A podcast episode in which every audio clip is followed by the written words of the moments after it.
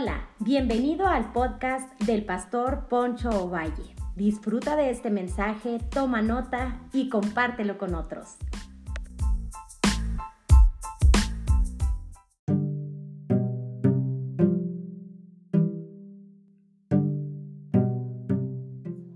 Hola, hola, bienvenidos una vez más.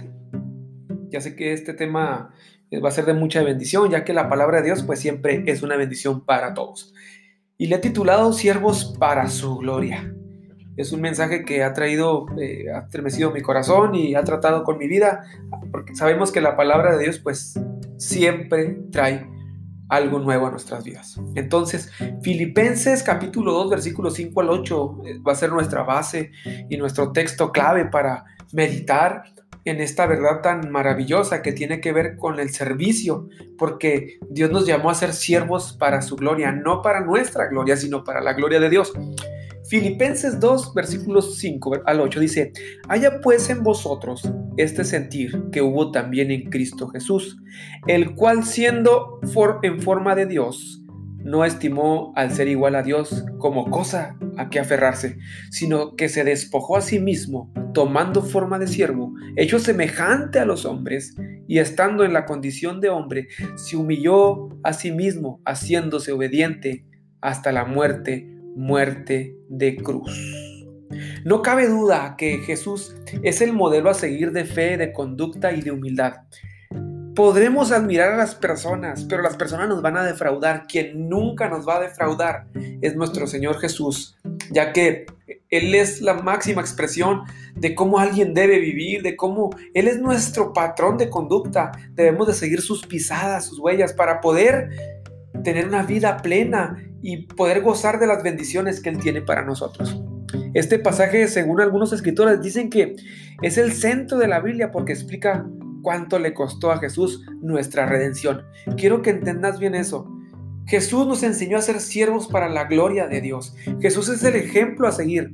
Le costó su descenso al mundo para garantizar el ascenso, para garantizarnos el ascenso a la gloria. Le costó su humillación para nuestra glorificación. Le costó su muerte para darnos vida.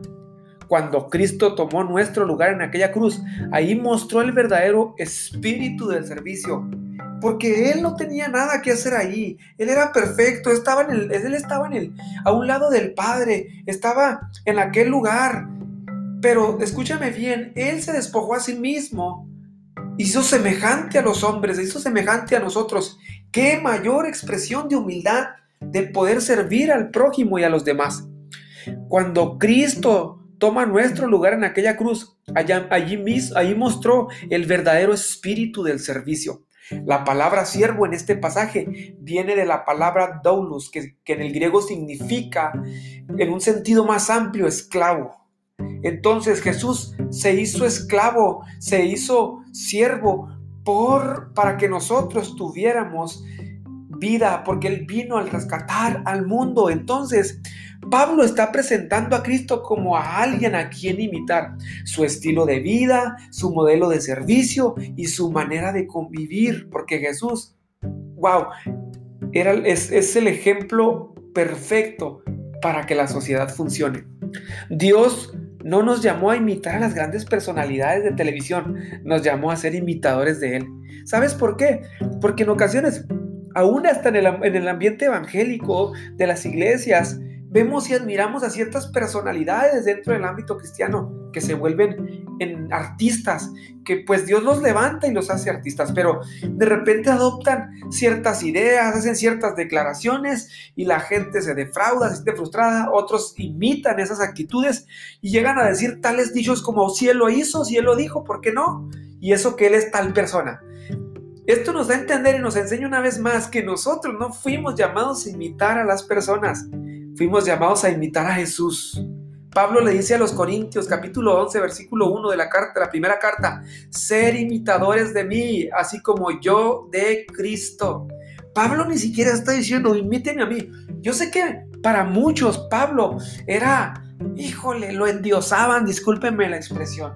Para Pablo era amigo o enemigo o era su, su, lo tenían en un pedestal que le correspondía a Cristo. Pablo en su humildad y en su sumisión y como siervo, habla y dice, sed imitadores de mí, así como yo de Cristo. Yo, hago, yo soy así porque Cristo me transformó. Ahora, nuestra conducta debe ser congruente con lo que Cristo Jesús dijo en su palabra. Porque tú no puedes decir lo que dijo el apóstol Pablo si no estás imitando a Cristo.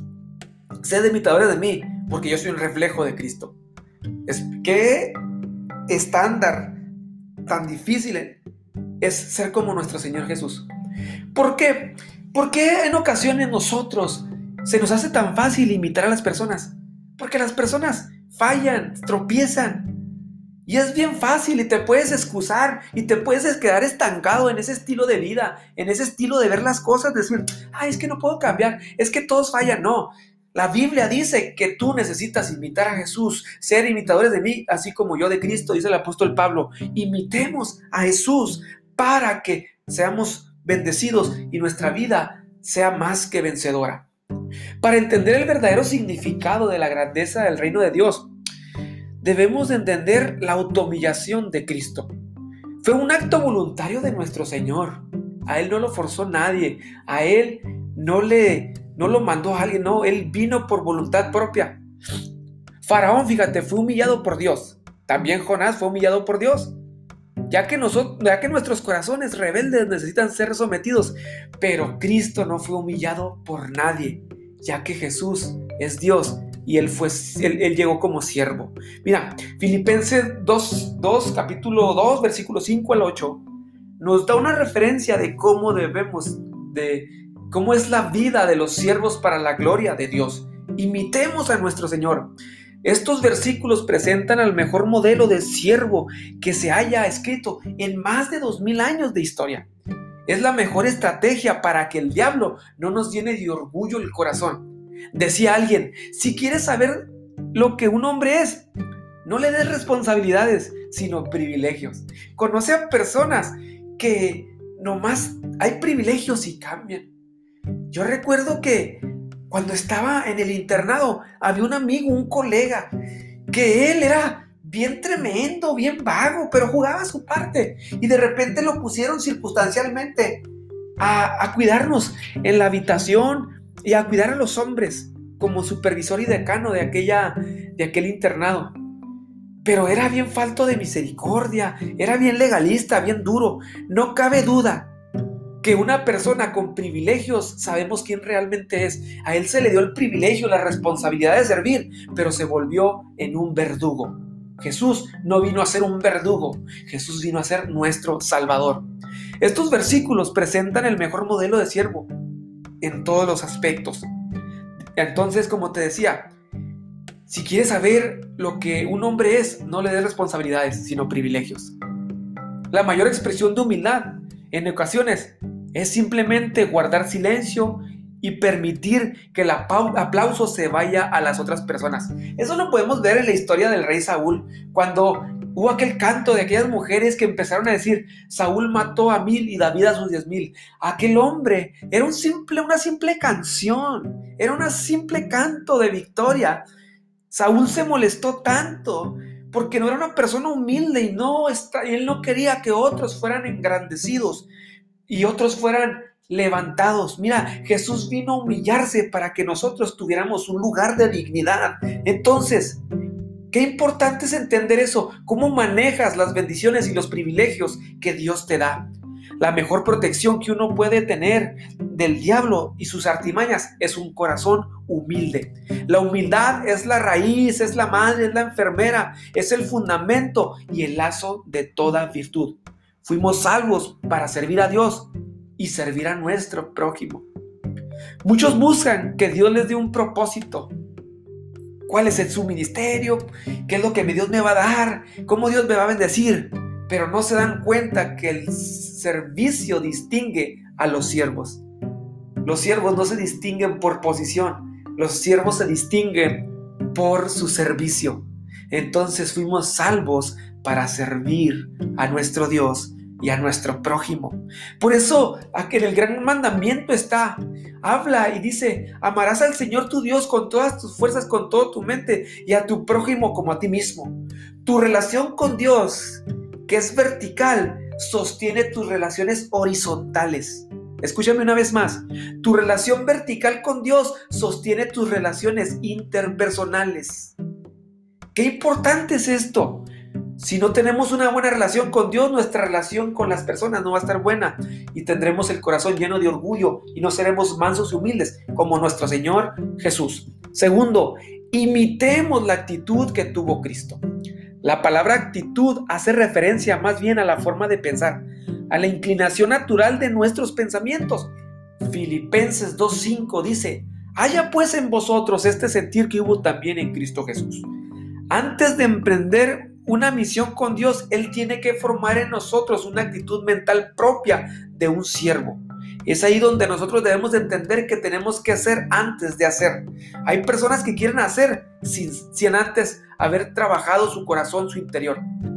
Esta, ya que esta expresión está en tiempo presente, nos ayuda a entender que Pablo nos llamó a tener una actitud o forma de pensar similar a de Jesús. Pero de manera continua debemos asumir esa forma de pensar como estilo de vida. No somos transformados en siervos de manera pasiva.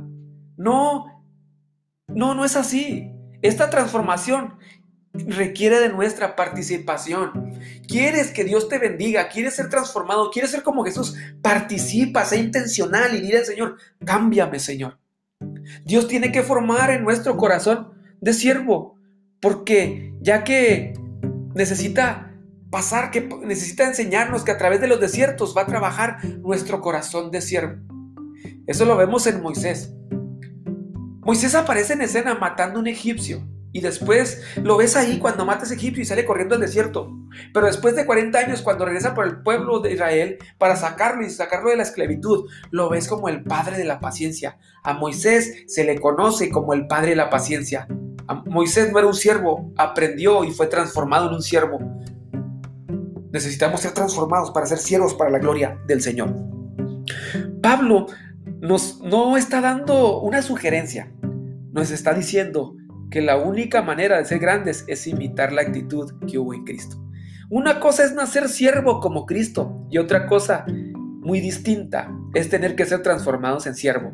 Una vez más te lo digo, una cosa es nacer siervo como Cristo y otra muy diferente es tener que ser transformados en siervos. Dios tiene que transformar tu corazón en un siervo, un siervo que modele a Jesús, que modele lo que Jesús es. Los discípulos tuvieron que ser transformados en siervos. Y la vida de Pedro fue transformada en siervo Juan, Jacobo, Pablo. Son buenas ilustraciones de esta realidad. Es aquí donde veo los temperamentos controlados por el Espíritu de Dios que ayudan a ser, Dios los llevó a un proceso para ser siervos. Hay gente que se jacta y leía y me estoy documentando mucho en cuanto a los temperamentos y al carácter de las personas. Pero escúchame bien, hay personas que cuando leen este tipo de libros o algo de psicología, excusan su comportamiento y excusan su manera eh, a veces incongruente de vivir, de reaccionar, que no es como Jesús les está pidiendo que vivan. Es que yo soy sanguíneo y los sanguíneos, pues así somos inconstantes. Ay, es que yo soy flemático, soy muy analista, soy colérico. Este, a mí no me gusta, este, eh, yo no espero la opinión de las personas y empiezas a querer excusarte. Pero vemos que Pedro, Juan, Jacobo y Pablo fueron transformados en su carácter fue controlado por el Espíritu de Dios.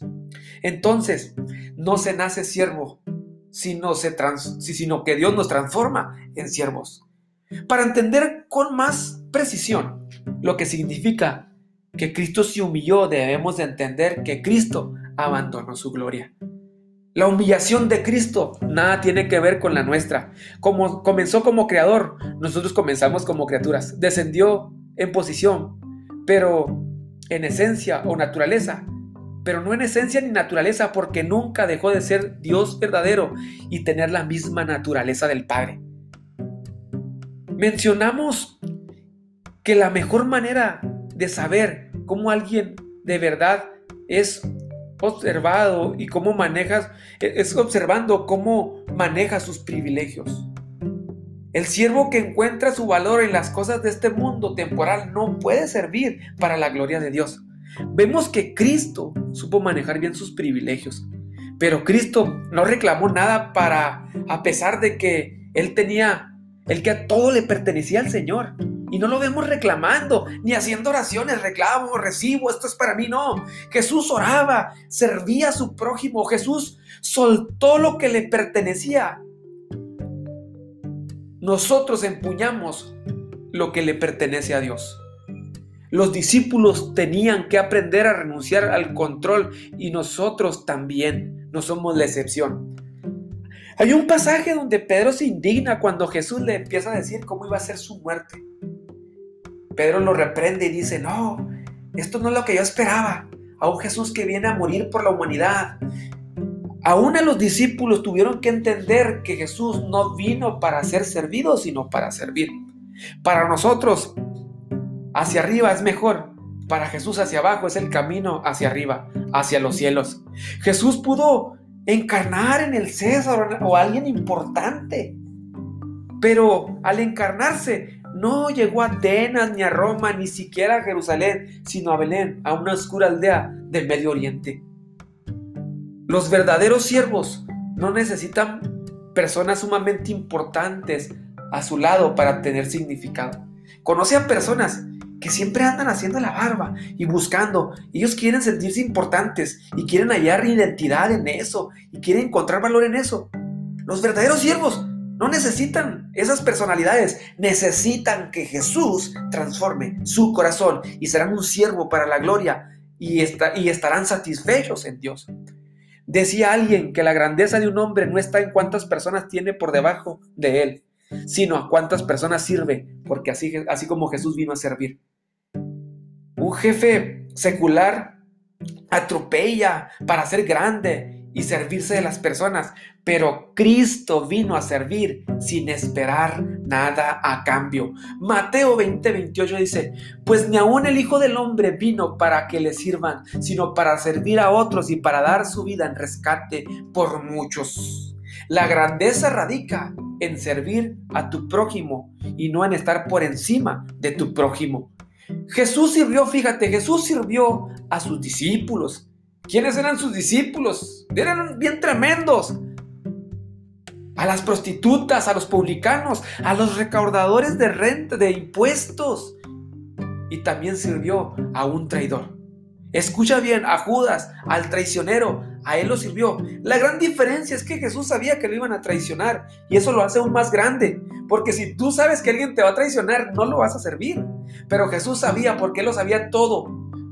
Él sabía todas las cosas y aún sabiendo que Judas lo iba a entregar, iba a ser el traicionero, ya que estaba profetizado y escrito, es una profecía. Pero déjame decirte algo, aún así Jesús trató bien a Judas hasta el último momento.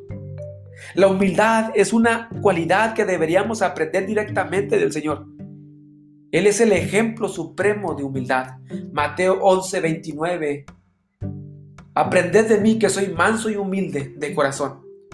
Estas cuatro características definen el perfil de un siervo para la gloria de Dios.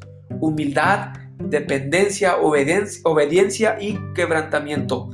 Te lo leo una vez más humildad, dependencia, obediencia y quebrantamiento.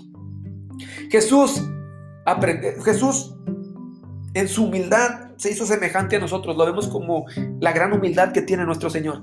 Dependencia, que siempre dependió del Padre. Y obediencia, siempre obedeció a su Padre. Y por último, fue quebrantado. Primero lo vemos en cuanto aparece en escena, es llevado al desierto por el Espíritu para ser tentado. Y luego después lo vemos en el Getsemaní teniendo esta oración. Padre, si es posible que pase de mí esta copa, pero no se haga mi voluntad, sino que hágase tu voluntad. Vemos a Jesús que aprendió y es el, eh, disculpa, es el ejemplo de servicio. Es el ejemplo donde nosotros tenemos que imitar, ser humildes como el Señor. Aprended de mí que soy manso y humilde de corazón. Jesús no era humilde aparentemente. Jesús no, era, no servía para servirse, Jesús servía por amor. ¿Quieres ser un siervo para la gloria de Dios? ¿Quieres ser un hijo para la gloria de Dios y modelar lo que Jesús es? Que te pueden decir como le dijeron los primeros cristianos de Antioquía. Le dijeron a los primeros cristianos de Antioquía, el capítulo, en el libro de Hechos, discúlpame, les dijeron por primera vez cristianos, porque hablaban como Jesús, se comportaban como Jesús, imitaban a Jesús. Fuimos llamados a imitar a Dios, no a imitar a las personas. Fuimos invitados a imitar a aquel que no conoció pecado. Es bien fácil imitar a los hombres, ya que los hombres son efímeros, fallan. Su moral no es devaluable, pero déjame decirte algo. La moralidad de nuestro Señor Jesús, lo que es Jesús, su estilo de vida, deben inspirarnos a imitarlo y a ser humildes y ser siervos para su gloria. Así que te invito a que abraces esto en tu corazón y le digas al Señor, Señor, ayúdame a ser un siervo para tu gloria. Dios te bendiga.